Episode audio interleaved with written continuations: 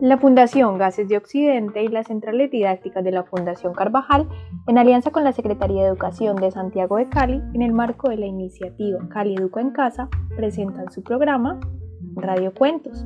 Un programa pensado para encontrarnos con la literatura y las letras por medio de la radio. Cada semana, los días martes, viernes y sábado, llevaremos hasta tu casa diversas historias para disfrutar de la magia de la lectura y aprender en familia.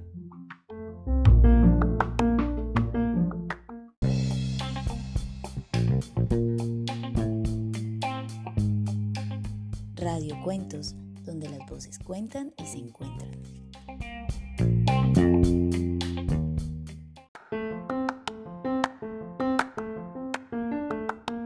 Un saludo muy especial para todos nuestros oyentes y bienvenidos a esta nueva emisión de Radio Cuentos.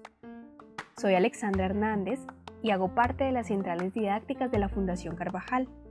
Y hoy, como en otras ocasiones, los estaré acompañando en este programa que está especialmente dirigido a los estudiantes y profesores de los grados transición primero y segundo.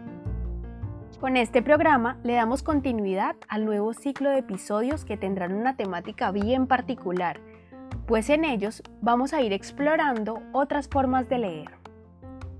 En esta ocasión nos estarán acompañando dos invitadas en el programa, una madre de familia y una profesora, que nos contarán sus experiencias de cómo desde sus roles han ido acercando la lectura a los más pequeños. Es posible que en algún momento hayan escuchado esta frase que dice, una imagen vale más que mil palabras.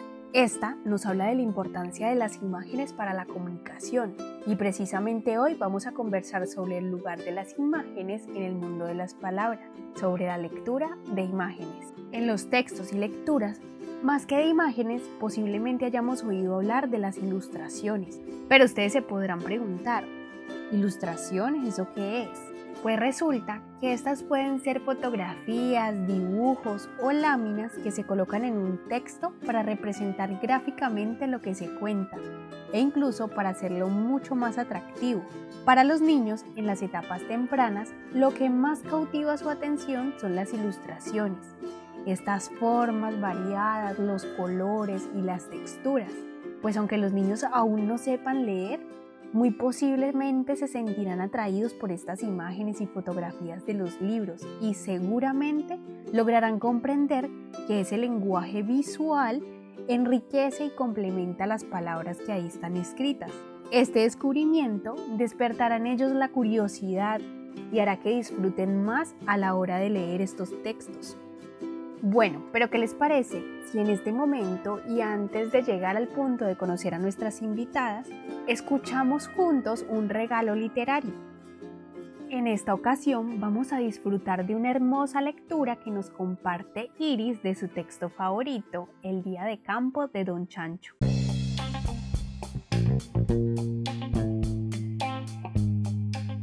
Los oídos se abren y la mente despierta. Lecturas a viva voz. Hola Alexandra, hoy voy a leer el libro que se llama El Día de Campo de Don Chancho. Una vez había un cerdito que se llamaba Don Chancho y se quería alistar para hacer un día de campo con la señorita Cerda. Y se midió muchos moños y vio que le salía el, el azul. Y se miraba en el espejo y llevaba un malentín con la comida. Y por el jardín de él arrancó una flor para llevársela a la señorita cerda.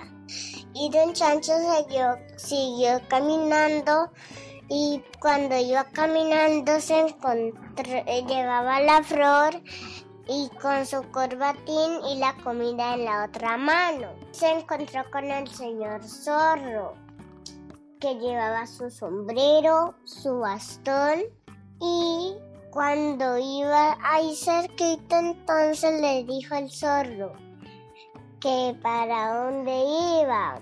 El cerdo le dijo que para dónde hacer un día de campo. Y el zorro le dijo, ¿puedo darte un buen consejo? Ponte mi hermosa cola. Y se la puso el cerdo y el zorro y se fue sin ninguna colita. Y había una lechuza en el árbol. La lechuza se quedó asombrada con el pico abierto. Y el cerdito se agachó un momento para ponerse la cola. Y cuando iba caminando se encontró con el señor león. El león estaba leyendo un libro debajo sentado de un árbol y una ardilla que estaba en el árbol también estaba leyendo un libro. Y el león preguntó si le, que le prestaba la melena para que se vea más lindo. Y don Chancho se, la se puso la melena el león eh, quedó calvo y la ardilla se le estaba riendo. Y don Chancho quedó con melena de, león y con cola de zorro. Y cuando iba caminando, y don Chancho iba oliendo la flora. Y después se encontró con la señorita Zebra y la cebra estaba haciendo deporte y un conejito también. Y la cebra le preguntó a don Chancho para dónde iba. Y don Chancho dijo que para hacer un día de campo con la señorita cerda. Y le dijo la cebra, ¿puedo darte un buen consejo? Ponte mis hermosas rayas.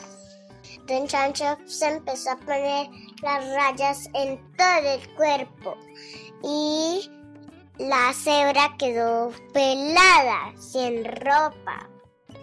Y el conejo quedó con la boca abierta, asombrado de ver a la cebra pelada, con cola de zorro y con rayas de mel y con rayas y con la melena. Quedó don Chancho. Y se sentía en el camino, ya casi iba a llegar a la casa de la señorita Cerda. Y iba saltando porque estaba feliz con eso lo que le habían prestado. ¡Socorro, socorro! Empezó a gritar la señorita Cerda apenas vio a don Chancho. Ella dijo que monstruo tan horrible. Si no te ves de inmediato de aquí, llamaré a don Chancho para que te saque de aquí. Y don Chancho se quedó como una espata. Tenía la maleta que llevaba la comida en las dos en una mano y la flor en la boca. Y le estaba mirando como ella gritaba. Don Chancho salió corriendo para devolverle todos sus amigos. Y las rayas se le estaban despegando porque en el brazo porque iba corriendo muy rápido y el pelo se le estaba como jalando, moviéndose y la cola también. Y ya don Chancho se fue corriendo sin nada que los amigos le habían prestado, solo con la ropa de él. Llegó a donde la señorita Cerda. Don Chancho había ahorita un un monstruo libre en mi casa. dijo la señorita Cerda. Y don Chancho le entregó la flor y le invitó a un día de campo. Y ella le dijo que si quería ir. Ella llevaba la flor en la mano, don Chancho llevaba la comida. Iban caminando los dos cogidos de la mano. El conejo, la lechuza y la ardilla se estaban riendo de un chancho. Y ya se sentaron a, con, en el mantelnito con rojo y blanco hacer el día de campo. Colorín colorado, este cuento se ha acabado. Colorín colorete, este cuento es un juguete. Zapatico roto, mañana te cuento otro. ¿Te gustó Alexandra? A mí sí me gustó mucho. ¿Qué tal esta lectura tan espectacular? Ah? Es necesario mencionarles que Iris, nuestra pequeña lectora del regalo literario, solo tiene cuatro años y aún no ha ingresado a la escuela. Les cuento que lo que ella hace es leernos este texto apoyada en sus ilustraciones, en las palabras que ya reconoce y por supuesto en su memoria. Con esta narración que acabamos de escuchar del día de campo de Don Chancho, podemos darnos cuenta cómo en el ámbito de la literatura y de los libros infantiles, la ilustración es un elemento esencial en las primeras etapas, tanto que hasta tiene un género propio, el libro álbum sin embargo, llegados a este punto, ¿tenemos claro qué es un libro álbum? ¿Sabemos cuál es la diferencia entre un libro ilustrado y un libro álbum? ¿Son lo mismo? Pues es muy simple. Un libro álbum se caracteriza por establecer un diálogo entre el texto y la imagen, de manera que ambos lenguajes se complementan y se relacionan estrechamente. La imagen no se entiende sin el texto y el texto no se entiende sin la imagen y en ocasiones la imagen incluso puede ser la protagonista. En el libro álbum todas las partes nos cuentan algo. La cubierta, la portada, las guardas, la distribución en doble página de una imagen y el tamaño y forma de los textos, por ejemplo. Por otro lado, en el libro ilustrado es el texto el que narra la historia. Aquí él es el protagonista de forma que las imágenes solo acompañan al texto, lo apoyan o representan algunas escenas que se narran. Pero el texto siempre es autónomo y está por encima de las imágenes. Es decir, que en este tipo de textos solo existe la lectura textual. Si las imágenes se eliminan, el texto puede comprenderse perfectamente sin ellas. La historia narrada no se afecta. Bueno, y ahorita que ya tenemos esto un poco más claro, les quiero contar también que Iris, la pequeña lectora que nos ha compartido hoy su texto favorito, es hija de nuestra primera invitada para el programa de hoy.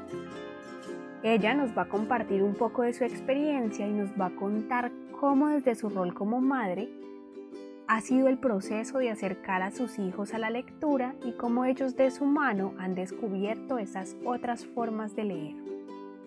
Larisa, nos alegra mucho tenerte aquí, pero quiero invitarte a que seas tú quien le cuente a nuestros oyentes quién eres para que ellos te conozcan mejor. Eh, hola, mi nombre es Larisa Valencia.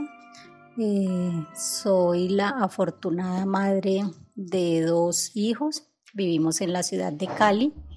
Mi hijo mayor se llama Nicolai, tiene 11 años y mi hija menor se llama Iris y tiene cuatro años. Gracias Larisa por esta presentación.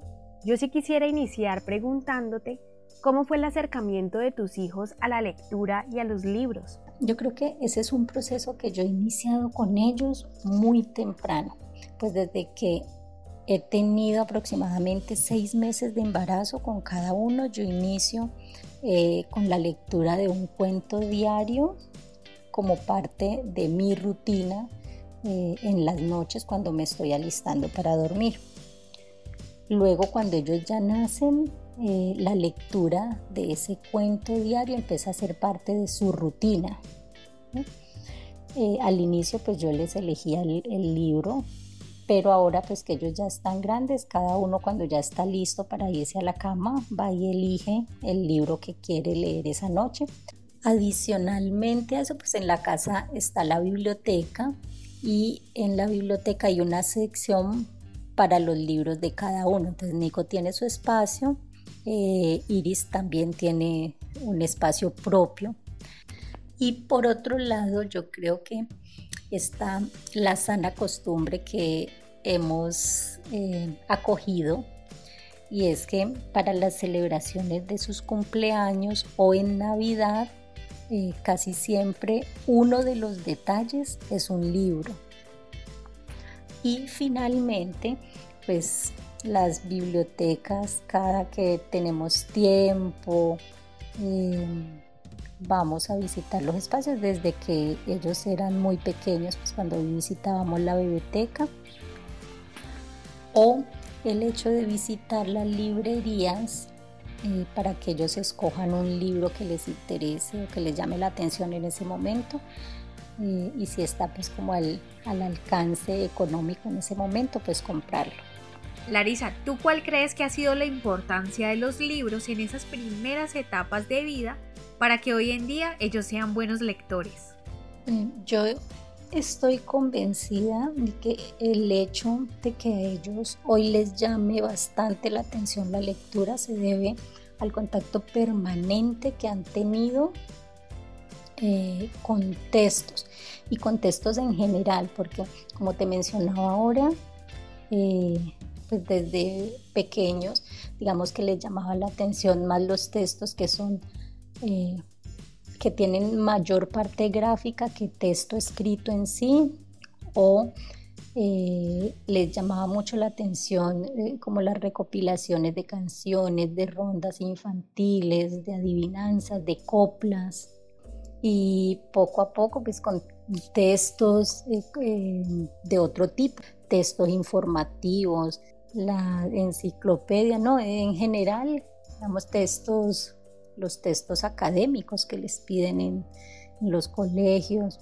Entonces, es como el hecho de, estar en contacto permanente con textos que pueden leerse de diferente forma y el, el, poder acceder a esos textos en el momento que ellos lo, lo desean o en el momento en que, en que crean que, requieren acercarse a un texto. Pero yo sí quisiera preguntarte, Larisa, en tu experiencia y en tus hijos, ¿qué habilidades notas que se han visto fortalecidas gracias a la lectura desde etapas tempranas? He visto eh, varias eh, habilidades que ellos han fortalecido a través de la lectura. Eh, de hecho, el otro día estaba pensando como en la facilidad con la que eh, Nico Iris comprenden las cosas. Entonces es la comprensión como en general. Eh, otra cosa que eh, vi con Nico y que en este momento estoy experimentando con Iris es que la lectura, aprender a leer, se les facilita mucho. O sea, yo nunca con ninguno de los dos tuve que sentarme y decirle, vea, es que la M con la A suena ma, la M con la E suena me. No, ellos como que de estar en ese contacto permanente con los libros, empiezan como a, establecer ese tipo de relaciones entre las letras, las palabras en general.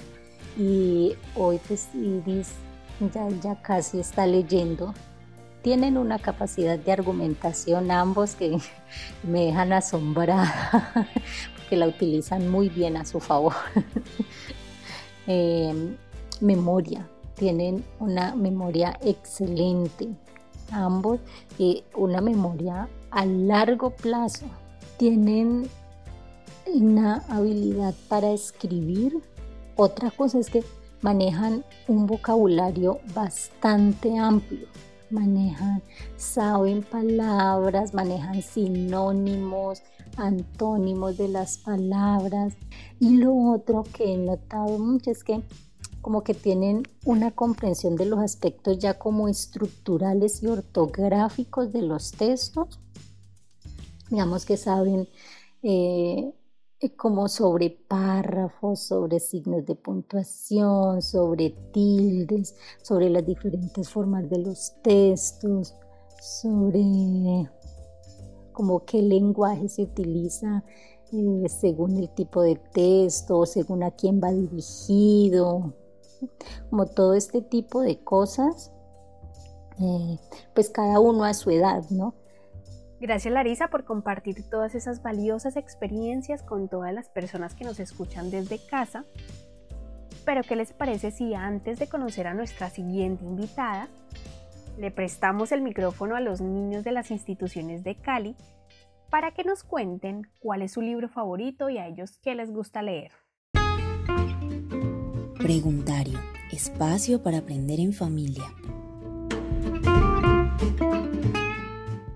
Hola, profe. Mi nombre es Johnny Villafañez y mi cuento favorito es Pinocho. Hola, soy Eileen Sofía Congora Silva. Estoy en grado transición 2. Colegio, estoy en colegio de Ciudad Córdoba. Y mi cuento favorito es de Cenicienta. Eh, profe, soy, soy Samuel Ricardo y soy de transición 2. A mí me gusta el cuento de Choco, busco una mamá. Hola, buenas tardes, soy Joana Alexander. El cuento que me gusta es Choco, encuentro una mamá. Hola, profesora, soy Eduard Adrián Pinea García. ¿El cuento? Y me gustó el cuento El ratón que comió la luna. Hola, profe, ¿cómo estás? Mi nombre es Tailin Villafañez y mi cuento favorito es Caperucita Roja. Bueno, y ahora que ya nos hemos refrescado escuchando esas bellas voces y escuchando qué les gusta leer a nuestros niños, voy a presentarles a nuestra siguiente invitada.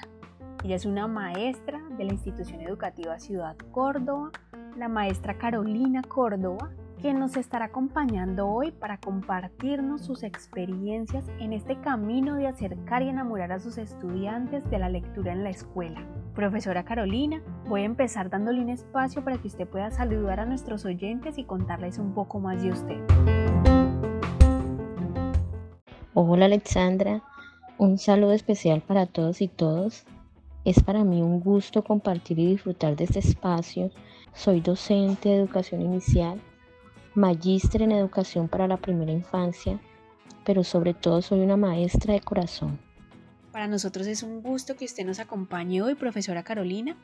Me gustaría empezar preguntándole qué experiencias o qué recursos utiliza usted en el aula con sus estudiantes que apenas están aprendiendo a leer.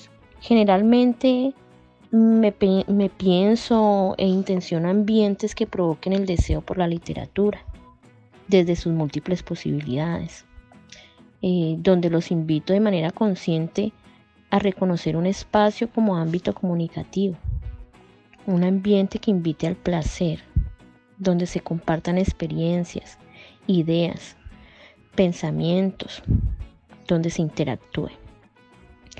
Veo la necesidad de considerar el ambiente literario como un espacio vivo que pueda transitar, así como también transitan los niños, desde sus gustos, sus intereses, necesidades, los mismos entornos culturales, sugiriendo múltiples maneras de ser y de estar. Me gustan los espacios vivos, ¿sí? que generen como múltiples posibilidades de propiciar lecturas, desde un lugar íntimo como un nicho privado o lecturas compartidas dentro del aula, fuera del aula, de pronto ambientes escondidos, abiertos, móviles, dinámicos. Las maestras tendemos a ser muy creativas en ese espacio y gracias a Dios tenemos la capacidad también de, leer a nuestros niños y de reconocer en ellos sus gustos e intereses. Entonces ahí es donde nos empezamos a, hacer preguntas, ¿sí? ¿Qué preferimos? ¿Que haya un rincón de encuentro donde los libros sean los protagonistas? ¿O queremos llegar a diario con una canasta o una caja llena de sorpresas? También podríamos incluir títeres, instrumentos musicales, juguetes, piedras mágicas que cuenten historias, o otros objetos especiales donde partan miles de narraciones. O preferimos una biblioteca itinerante o una fija. Profesora Carolina, y con estas experiencias que usted dispone para sus estudiantes al momento de leer, a mí sí me gustaría saber cuál es la respuesta o qué reacciones hay en los niños cuando están ante estos espacios que los invitan a leer. De verdad no hay nada más hermoso para, para una maestra que cuando ve el goce y el disfrute de sus niños y niñas en una experiencia que ha sido intencionada para ellos mismos, ¿sí? Después de la escucha de sus voces, de sus intereses. Alexandra, los niños son cuerpos y tienen una carga sensorial grandísima. Así es la primera respuesta que ellos dan, ¿sí? desde toda su parte sensorial, en su deseo por descubrir, por explorar, por habitar espacios, al escuchar sus voces de pregunta, al ver sus rostros de asombro, al ver ese interactuar invitando a un amigo a leer juntos, o simplemente aquel que prefiere leer solo o la alegría en sus miradas cuando ven a su abuelo, a su mamá, allí contando historias, narrando un mito, toda esa parte ancestral y cultural que es tan importante. Cuando escuchan la canción de cuna que cantaba su mamá. No te imaginas y creo que ves en mi mirada que tengo un brillo en mis ojos cuando hablo de esto porque para las maestras estas respuestas que tú me preguntas son lo más importante. Poder ver en su rostro la alegría, poder ver su interacción entre ellos mismos, con los libros, cómo responden a algo que con amor las maestras intencionamos y nos pensamos para ellos. Profesora, y en tu experiencia, ¿cuáles dirías que son esos temas que más atraen a los niños de tu clase? ¿Cuáles recomendarías para abordar en estas primeras etapas del aprendizaje de la lectura? Los textos o la literatura que más les atraen a los niños y niñas de transición. Yo diría que como recomendación, lo más importante teniendo en cuenta que todos los seres humanos, los niños y las niñas, también son diversos. Y cada año así tengamos el mismo grupo, llame como se llame, en mi caso transición, primero, segundo. Cada año recibimos niños y niñas de contextos diferentes, con realidades diferentes, con intereses diferentes. La recomendación principal para hacer esa selección cuidadosa de la literatura, de los diferentes tipos de textos que acercaremos al aula, es tener en cuenta los intereses, las voces de los niños y de las niñas y por supuesto también las necesidades. Y no hay que apartar de esta selección toda la parte cultural que envuelve y centra la vida y la identidad de nuestros niños y niñas. Bueno, generalmente los niños son atraídos por, por esas historias donde hay que cumplir retos, misiones, donde los misterios son la esencia y donde ellos se sienten partícipes para solucionar, para buscar ideas para encontrar, para imaginar. Así como también hay princesas, hay dragones, esos personajes fantásticos, pero también aquellas historias que son personificadas por animales, que cuentan historias cotidianas como los lazos de amistad, como esos encuentros cercanos con su cotidianidad familiar, donde hablen de la mamá, del papá, de experiencias donde ellos se sientan identificados, como aprender a montar bicicleta, como la moda de un diente. Muchas gracias Alexandra. Quisiera cerrar con un consejo para las familias que son en este momento quienes acompañan a los niños y a las niñas. No vean la lectura solo como un proceso escolar. Acerquen a sus niños a estos espacios con amor y con calidez para que tengamos potentes lectores, apasionados por la lectura. Que en casa sea un ritual leer, que tengan un espacio acogedor, un nido cálido, donde el niño, la niña, se encuentre con un libro. Muchas gracias. Muchas gracias profesora Carolina por habernos acompañado. Muchas gracias también a Larisa y a Iris por compartirnos sus experiencias y sus voces. No queremos terminar este programa sin antes invitarlos a conocer y a explorar nuevas propuestas literarias que nos ayudan a ampliar más lo que conocemos como otras formas de leer. Formas propias de la era digital en la que vivimos, pues hoy en día existen libros que van mucho más allá de la ilustración como la conocemos, que no se limitan al papel y se han ido fusionando gradualmente con las nuevas tecnologías y con las posibilidades que ofrecen otros soportes de lectura, como los smartphones, las tablets. Así que ahora también tenemos propuestas de libros interactivos y de aplicaciones en las que los estudiantes pueden jugar con las imágenes y los sonidos, modificarlas o verlas en movimiento. Les podemos recomendar explorar libros como los de la editorial Lua Books aquí en Colombia y muchas aplicaciones que pueden ser exploradas en Internet. Ahora sí, se nos ha terminado el tiempo de este programa. Muchas gracias a todos nuestros oyentes por habernos acompañado. Nos encontramos en una próxima emisión de Radio Cuentos.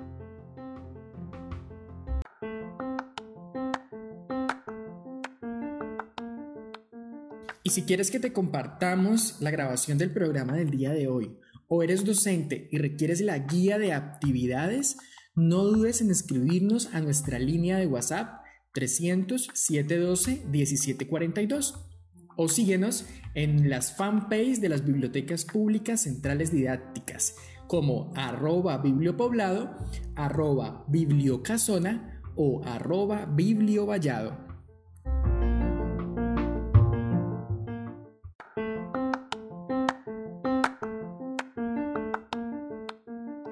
Las bibliotecas públicas centrales didácticas de la Fundación Carvajal y la Fundación Gases de Occidente, desde la iniciativa Cali Educa en Casa, presentaron su programa Radio Cuentos, donde las voces cuentan y se encuentran.